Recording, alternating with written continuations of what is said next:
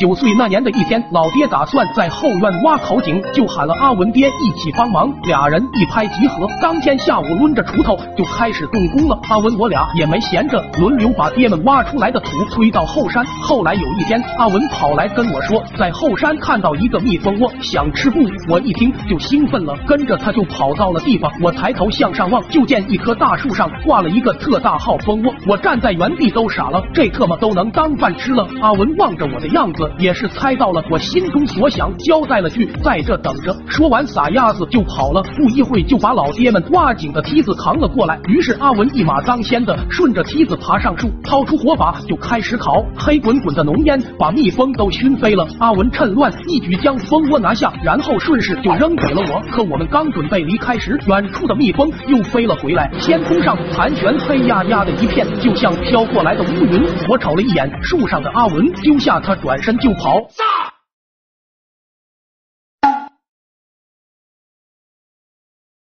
那啥，我我我摘摘摘枣呢？可下一刻，蜜蜂就把它淹没了。阿文顿时发出了优雅的男高音，接着就从梯子上摔了下来，强忍着剧痛，一路狂奔。阿文边跑边望望我，纵使这一刻有千万种语言，在这一秒也说不出，只能玩命的跑。我们一路上高歌猛进，惨叫声回旋在村子的上空。我敢说这辈子都没有这么拼过。我一路飞奔到家，争先恐后的冲进屋，心想这下总算得救了。可还没两秒，屋。外井底的老爹大喊道：“他丫的，我梯子呢？”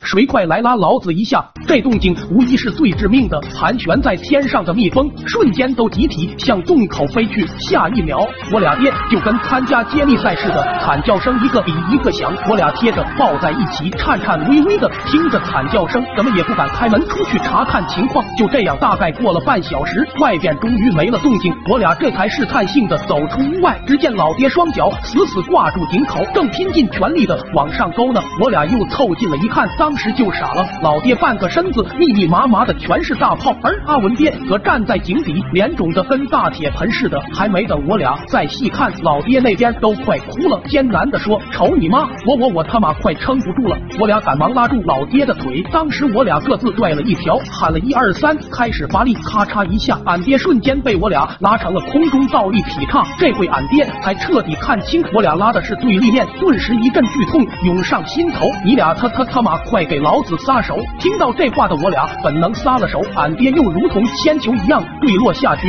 一头直接埋进了土里。这最受惊的还属阿文他爹，当时还站在井底等着救援。突然一下，俺爹从天而降，脑袋笔直的插入面前土里，看的都惊呆了。他木讷的抬头望着我们，哈喽哈喽，需要帮忙吗？不用。最后还是喊了村里的几个壮汉救了老爹。不过最后我俩没被揍，因为老爹们挖了好几天也不出水。结果经过老爹那天一插，还真就插出水了。按老爹的话说，那就是功过相抵。抖音。